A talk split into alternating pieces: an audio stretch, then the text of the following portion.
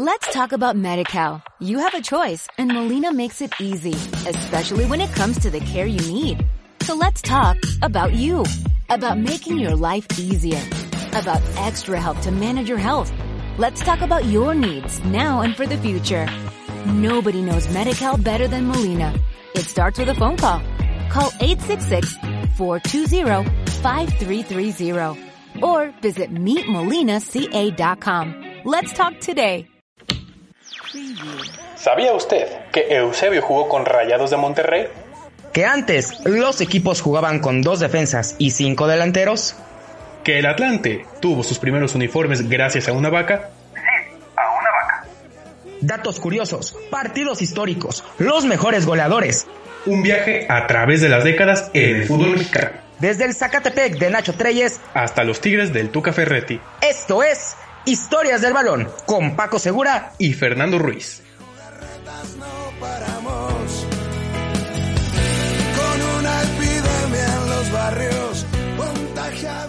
Amigos Radio Escuchas, bienvenidos a su podcast, nuestro podcast Las Historias del Balón. Yo soy Paco Segura y me acompaña Fernando Ruiz hoy para hablar sobre el invierno de 1996. Fernando, ¿cómo estás? ¿Qué tal Paco? Estoy bastante, bastante bien. Aquí pues trabajando a la distancia. Me da mucho gusto que podamos estar en un nuevo episodio, una nueva historia del balón. Ya lo dijiste, el campeonato invierno o torneo invierno 96 ¿Por qué, ¿Por qué estamos hablando de esto? ¿Por qué es tan importante? Pues porque es el primer torneo corto que se juega en la primera división del fútbol profesional mexicano. Hasta el, primer semestre de, del 96 se jugó el torneo largo. El campeón fue el Necaxa, ese mítico Necaxa de los, de los años 90. Y pues esta vez se trató de emular eh, otras competiciones, sobre todo las sudamericanas, que juegan dos torneos cada, cada, cada año, pero fue un movimiento completamente innovador que se, se mantiene a día de hoy en la Primera División de México. Así es, fue el primer torneo corto, como ya lo mencionaste, y pues realmente fue un torneo este que marcó pues un inicio y un antes después de lo que hoy es el fútbol mexicano en la actualidad. Este, el primer punto pues fue la liguilla que ya se venía jugando este, desde hace mucho tiempo ya en México. De hecho, eh, México era de los pocos países que a pesar de los torneos largos, todavía existía en la liguilla, no era como en otros países que solamente es el torneo largo y quien queda en primer lugar pues es el campeón de, de la liga, ¿no? Acá todavía la liguilla pues seguía mucho antes de los torneos cortos de invierno 96. Y bueno, ¿por qué surge esto? Precisamente como lo mencionas Fernando, es darle lugar a dos torneos eh, al año, que no nada más fuera uno, sino dos. Y al principio se nombraron invierno y verano. ¿Por qué? Por las estaciones de año precisamente en las cuales terminaban los torneos. El torneo invierno 96 inicia el 9 de agosto y termina el 22 de diciembre. Eh, entonces es un torneo dentro de lo que cabe, pues largo ya que abarca este, casi los seis meses completos. Eh, y pues se buscaba darle un poco más de competición. También otra de las cosas que eran llamativas que en ese momento todavía existía en el fútbol mexicano era el famoso repechaje, ya que no nada más calificaban los ocho mejores de, de la fase regular, sino que en ese entonces se dividían por grupos los 20 equipos. Esos equipos estaban divididos por grupos de entre 5 y 4 equipos en un total de pues 4 grupos, eran 18 en ese entonces, se había reducido la competencia de 20 a 18 equipos. Los equipos que lograron llegar a la fase final, eh, primeramente calificados, fue el equipo del Atlante, fue el equipo de este, Santos Laguna, quienes quedaron en segundo lugar general, eh, las Chivas Rayadas del Guadalajara, el equipo de la Franja del Puebla, que en ese entonces la franja era naranja, este, y pues llegaron los reclasificados, que fue el equipo de Toros Nesa y el equipo de los rojinegros del Atlas. Estos equipos fueron los que llegaron a la fase regular en la cual pues era el mismo formato que la, que la liguilla normal, ¿no? Dos partidos, uno en casa, otro en vuelta. Si empatas, pasas con gol de este, con mejor posición de la tabla, perdón. Y si no, pues el primer factor de desempate que es el marcador global. Eh, ¿A ti te, te, llama más la atención hacer un torneo corto o un torneo largo con liguilla, Fernando? O sin liguilla.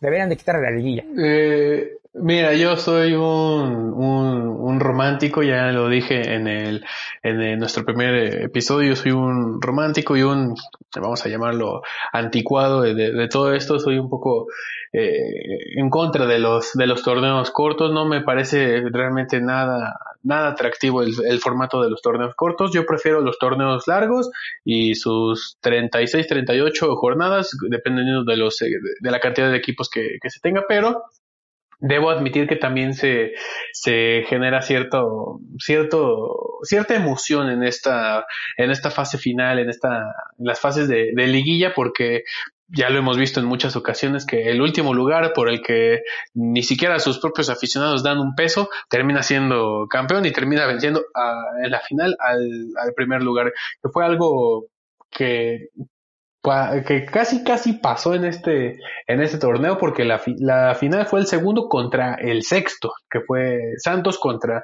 contra Necaxa un jovencísimo Santos Laguna que apenas en ese año tenía 13 años de haberse fundado de hecho, también, como tú lo mencionas, Santos hasta la fecha es el campeón más, eh, no, perdón, en ese entonces era el campeón más joven eh, en la historia del fútbol mexicano. Posteriormente llegaron los Cholos de Tijuana y rompieron el récord.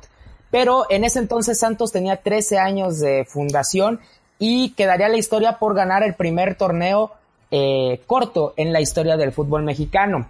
Santos estaba conformado por un joven Jared Borghetti surgido de la cantera del Atlas, quien fue el goleador nato de Santos Laguna en el camino para conquistar su primera estrella y nada más ni menos que enfrentando a Necaxa, el actual campeón y un equipo que marcó época en los años pues de los 90. Carlos Muñoz Cobo fue campeón goleador con el Puebla, un jugador español que fue traído de Europa para jugar con la experimental Puebla, ya que en ese entonces Puebla eh, los dueños de ellos eran unos eh, europeos, españoles en su mayoría, y que fue caracterizado en ese entonces el Puebla porque jugaban con una franja naranja. Ajá, fue, hay una pues época extraña que estaba experimentando el equipo de Puebla, pero que al final de cuentas llegaron a liguilla y llegaron como cuartos este general. En ese entonces pues ya se empezaban a dar destellos de equipos que posteriormente marcarían época principalmente como Toros Nesa. Toros Nesa que el siguiente torneo eh, eh, que, pues es el sucesor a este, llegarían a la final contra otro equipo que también está en la liguilla, que no pudo avanzar ante Necaxa, que fue el equipo de Chivas Rayadas de Guadalajara. Y otro equipo que también ya empezaba a lustrar eh, pues los sabores de la grandeza o tratar de llegar a ella, fue nada más ni menos que el Atlas. También el Atlante pues fue de lo, el mejor equipo del torneo, con nada más ni menos que 38 puntos, solamente perdió 3 y fue de los mejores a lo largo del torneo. Hablando de la ofensiva y la defensiva, fue un equipo bastante estable. Pasando directamente a la final, eh, bueno, eh, ibas a comentar algo, Fernando. Sí, no, eh, nada más para, para complementar. es curioso ver la lista de equipos que, que, que conformaban este torneo que no es tan, bueno, no se ve tan lejano, estamos hablando de hace casi 25 años, pero los equipos, vamos a llamar eh, históricos, populares, eran los que realmente daban la, la, la cara. Bueno, la mayoría de, de, ellos que hoy en día se encuentran en un no tan, en, una posición no tan privilegiada. El Atlante, por ejemplo, que ya lo dijiste, fue, fue el el, mejor equipo. El Atlante hoy está en segunda división. El Puebla, el Puebla que tiene mucha tradición, era de los equipos punteros. Toros Nesa aparecía. El Necaxa que, que marcó una época. El Atlas era un equipo bastante regular, pero en esos años no se veía, mira, nada de, de América, no se veía a Pumas, ¿no? Eh, eso, me, me, gustaba que esa sí era una gran competitividad porque había un equilibrio bastante marcado entre todos los, equipos. De entre los grandes, el único que levantaba la mano en ese entonces era el Guadalajara. Y bueno, hablando ya llegando de la final, este, la final de ida fue en el Estadio Azteca. García Aspe, el Aspe fue el único que anotó el gol que pondría en ventaja a Necaxa, pero realmente el juego de vuelta fue el que llamó la atención. Primeramente, este, el estadio en ese entonces, el viejo Corona, estaba atascado de una manera impresionante. Una de las cosas y factores que hoy en día se cuenta todavía de ese estadio y de las cosas, pues, principalmente que llaman a, Santos hoy en día como uno de los equipos más competitivos dentro del fútbol mexicano, era su estadio.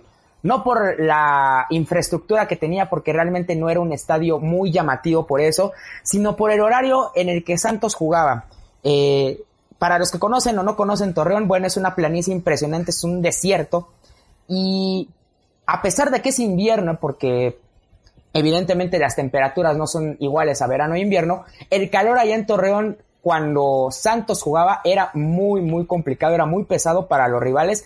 Si no se llegaban a adaptar, era un gran factor. Así como muchos dicen que la Ciudad de México por la altura puede ser un factor, bueno, el Estadio Corona, este, su factor era totalmente el clima de un calor seco, no ese calor húmedo, ese calor seco que, sientes que el sol te traspasa. Y eso fue una de las cosas que Santos supo aprovechar en su casa para este torneo y que ha sido, este, pues, vaya, recordado por, e, por ese mote de la llamada la casa del dolor ajeno, hoy en día el nuevo Corona.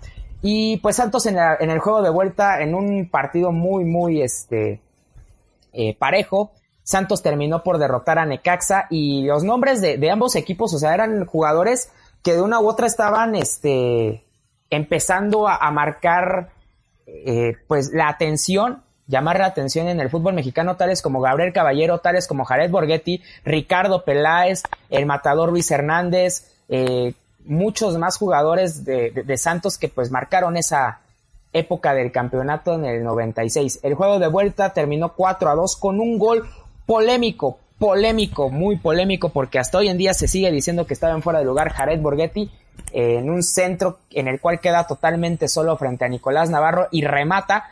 Eh, evidentemente Bricio y su cuerpo arbitral no lo ven, no lo marcan, no existía VAR, apenas estábamos modernizándonos con los torneos cortos, menos iba a existir el VAR y este y Borghetti marcó el tanto que pues daría el título al equipo de Santos Laguna. Sí, es correcto. Ya bien mencionabas lo que era eh, el estadio eh, Corona eh, en Torreón. ya no es tan similar en esto, en estos años, o ya no se siente tanto. Obviamente, el principal factor es el, el horario, que ya Santos Laguna siempre juega entre las tardes, noche y la, las noches, dependiendo de, de, cada, pues de cada torneo, ¿no?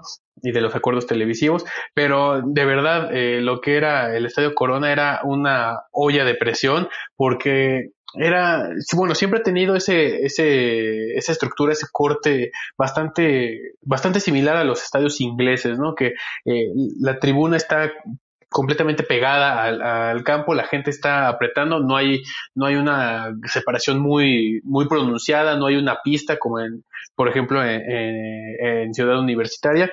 No, esto era una caldera impresionante y si bien Necaxa jugaba en el Estadio Azteca con todo el sol de, las 12 del día o de las 5 de la, de la tarde, jugar en, en, Torreón era pues otra era otra cosa era era un infierno y pues fue un partido bastante bastante cerrado hasta pues los, los últimos minutos que ya bien dijiste el, el gol polémico de Jared Borghetti Santos Laguna que tenía un equipo bastante interesante, obviamente los comandaba eh, Borghetti ya, ya en ese entonces, pero también los goles fueron, fueron obra de, de Paco Gabriel de, Anda, hoy comentarista deportivo, en esos momentos era uno de los, vamos a llamar, estandartes, ¿no? O pilares de, la saga en, en Santos Laguna, y el queridísimo, el eterno, Gabriel Caballero, que bueno, muchos lo recordaremos, tal vez los, los, más jóvenes, ¿no?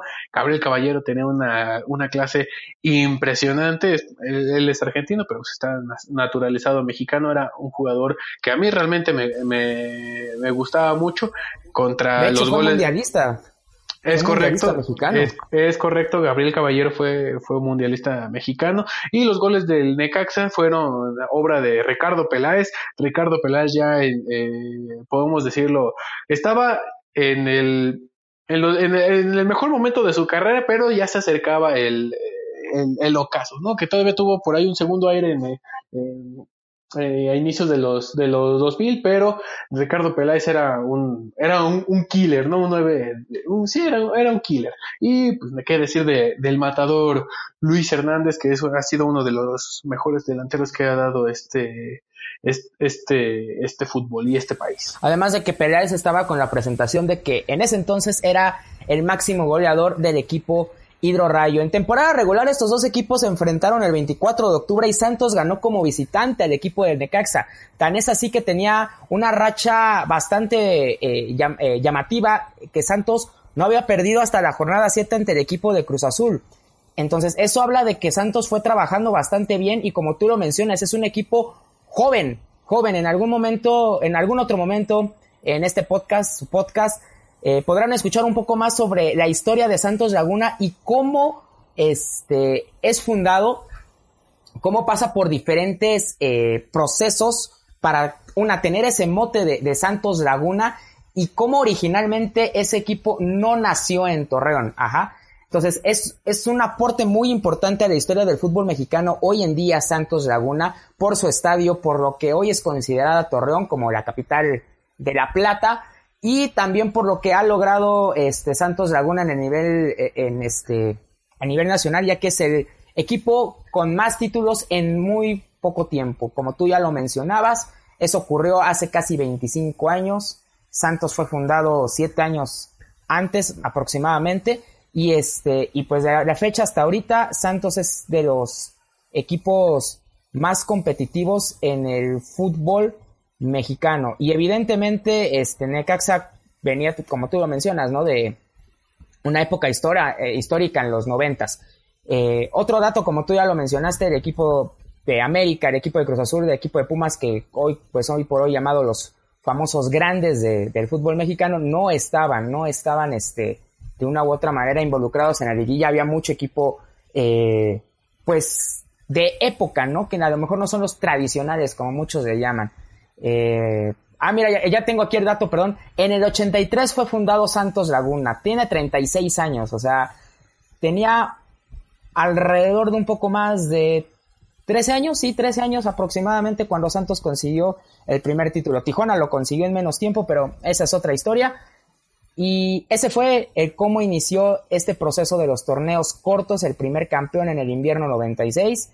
Y pues sí, realmente a partir de hoy, desde, bueno, desde esa fecha hasta el día de hoy, sin duda alguna, ese formato yo creo que seguirá, no creo que eh, la Liga MX esté pensando en torneos largos, ni, ni a corto ni a largo plazo. Yo creo que este, este fomento de, de calendario de torneos cortos y liguillas se va a quedar, yo creo que por el resto de lo que queda de fútbol en México.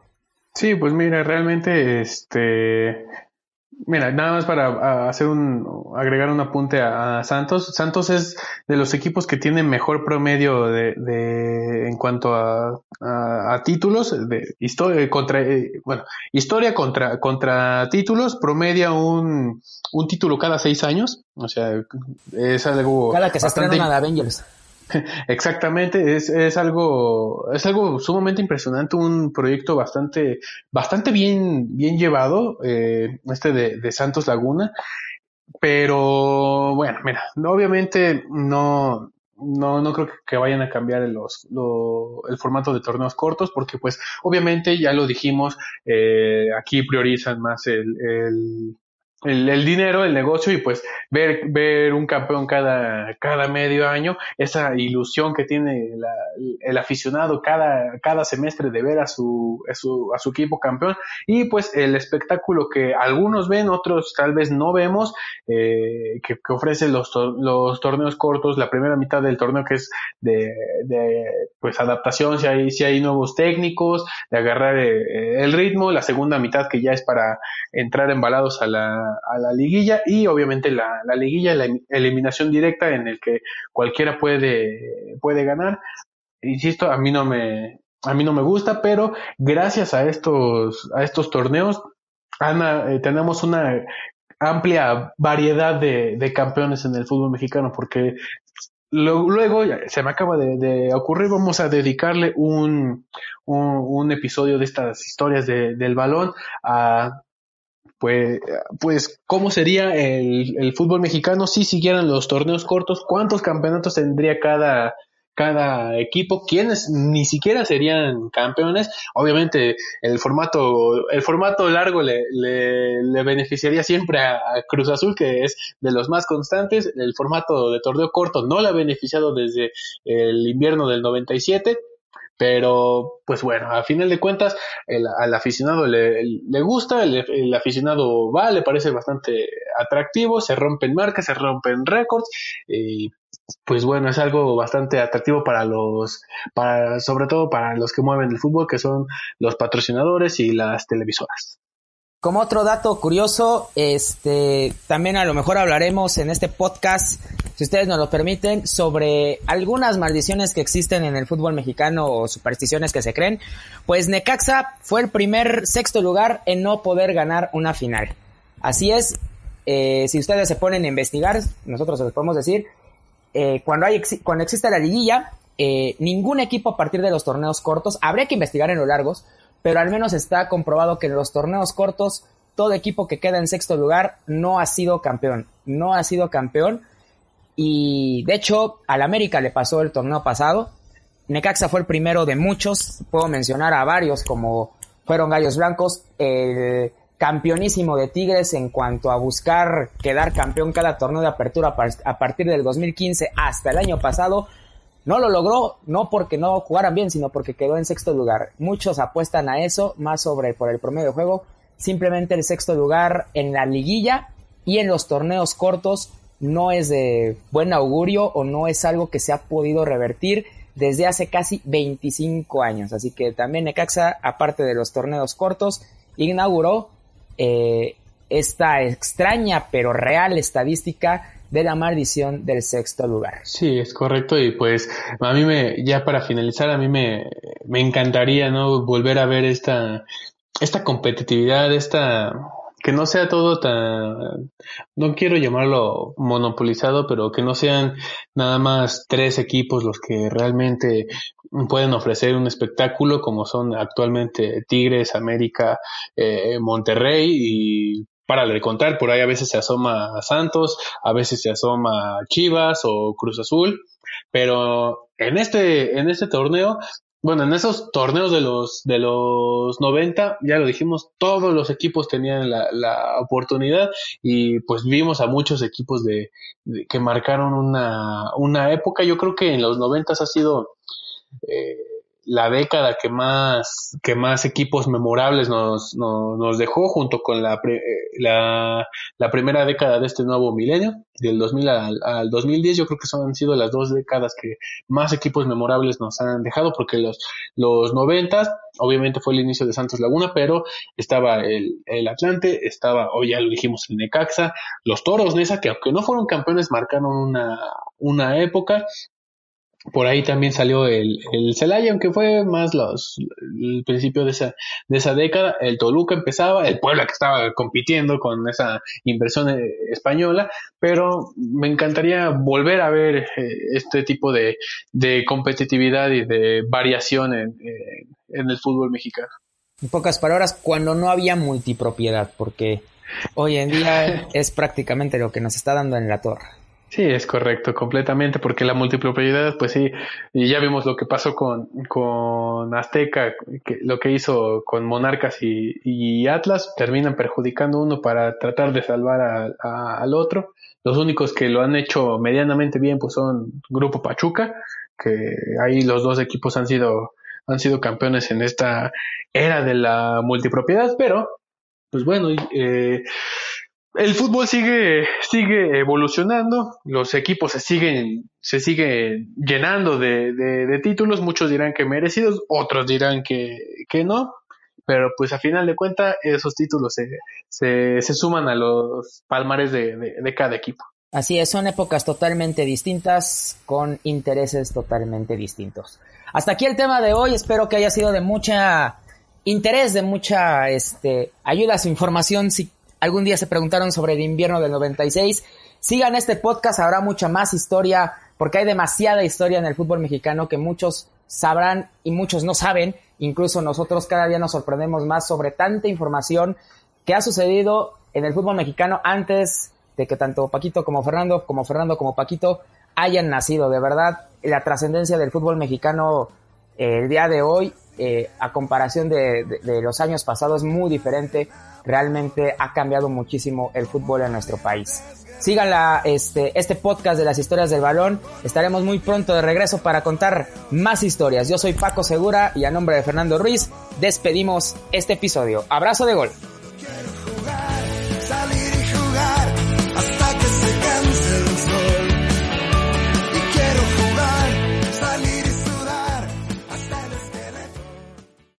Let's talk about MediCal. You have a choice and Molina makes it easy, especially when it comes to the care you need.